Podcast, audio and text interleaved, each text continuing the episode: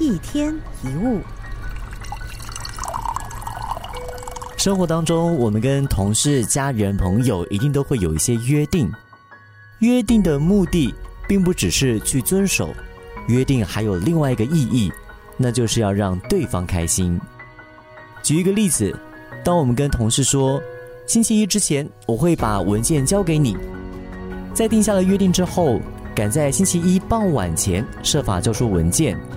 你觉得就已经遵守约定了，对不对？但光是这个样子，其实还不算履行了约定。如果只是看截止日跟期限的话，没有错，你在星期一的时候是把文件交给他了。但是傍晚把文件交给他，对方也许没有办法在那一天完成他应该要完成的工作。如果说要让对方开心，就要帮对方的忙。那么你可以试着在早上的时候。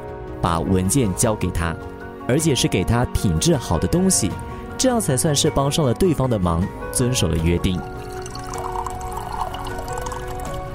无论是一个文件、一份资料，或者是一份工作，如果在做之前先设想一下如何做才能够让对方开心，这样子工作才能够更顺利的进行，气氛也会变得更融洽许多。这当然也不只局限在工作上面。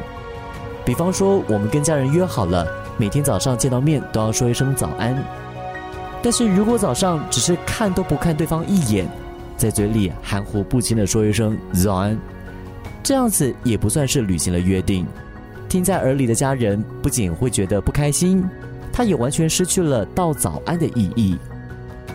请记得，当我们在做一个约定的时候，它背后还有一个意义，那就是要让对方开心。一天一物。